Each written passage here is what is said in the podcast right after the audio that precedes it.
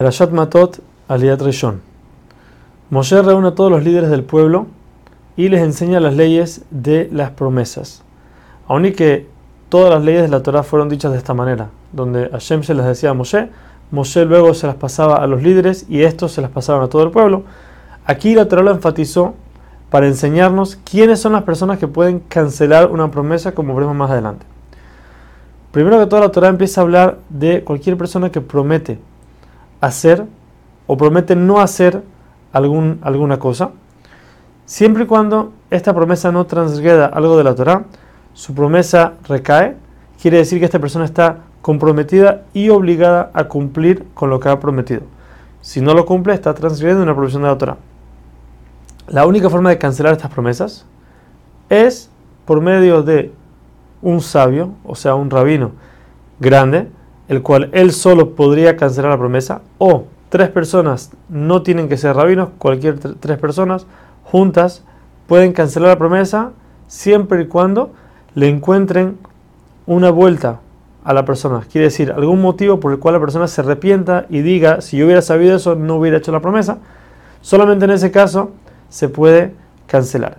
Y como dijimos antes, por eso la Torah enfatizó aquí que Moshe habló con los líderes del pueblo para enseñarnos que el líder, que quiere decir los sabios de la generación, ellos pueden cancelar las promesas, aun y que son solamente una persona, siempre y cuando encuentren, como se dice en hebreo, el petach, quiere decir una salida, un lugar donde la persona diga, me arrepiento, si hubiera sabido tal cosa, no hubiera hecho la promesa. Referente a las mujeres, el tema va diferencia entre la edad de la mujer y su estado civil. Primero que todo, hasta los 11 años, tanto en hombre como en mujer, las promesas son nulas, no valen ya que el niño chiquito no tiene conocimiento para saber qué está prometiendo. De 11 a 12 años, aunque todavía no es mayor de edad, pero ya se revisa a la, mujer, a la niña si entiende lo que está diciendo, si entiende por qué está, qué está prometiendo, o sobre a, quién le está prometiendo, si está, sabe que, que Hashem es el que está eh, diciendo las cosas, entonces sus promesas son válidas.